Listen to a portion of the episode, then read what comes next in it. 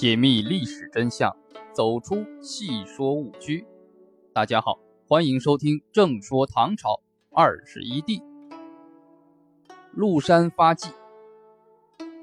安禄山是胡人出身，从小生活在瀛州柳城。母亲阿史德是突厥中的巫婆，相信他向战神札洛山祈祷，神婴而得子。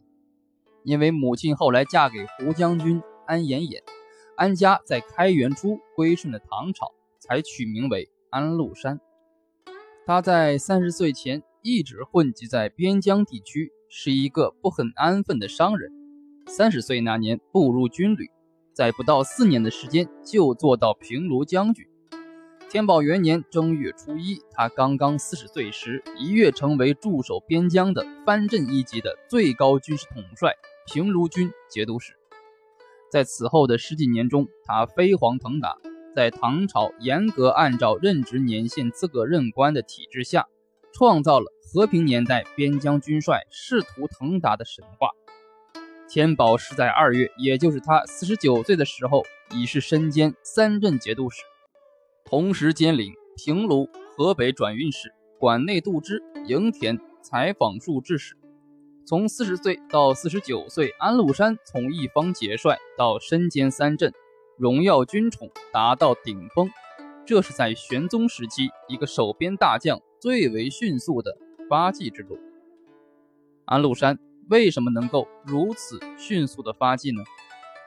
玄宗朝在东北边疆的心腹大患是西、契丹两藩，由于大唐帝国在西北实行进攻的态势。在东北实行防守，如何有效抵御两藩的四扰，是玄宗对范阳平卢节度使寄予的无限期望。安禄山为了赢得玄宗的信赖，不惜多次设宴诱骗契丹，酒中加了麻醉用的浪荡子，欲掘一坑，待契丹头人昏醉之际，将其杀死，首级送往京师献节，尸体埋到坑中。他的杰出功绩被玄宗视为可以保障北方边疆安全的万里长城。再有就是贿赂朝廷官员、攀附宰相，在众人的推美赞誉中营造个人发迹的环境。另外就是利用进京城朝见皇帝的机会，极力赢得皇帝的欢心。安禄山进京觐见皇帝，装出一副憨厚老实的样子，很肉麻地对玄宗说。陈生繁荣，得到陛下的荣宠，没有什么才能可以报答圣恩，愿以死报效陛下。玄宗听了，很是喜欢。安禄山个子很高，貌白体肥，体重曾经达到三百五十斤，不能自己穿衣服，乘马需要专门测试马的负重。玄宗见他这个样子，就好奇地问：“你腹中何物之有？怎么会这么大呢？”安禄山答。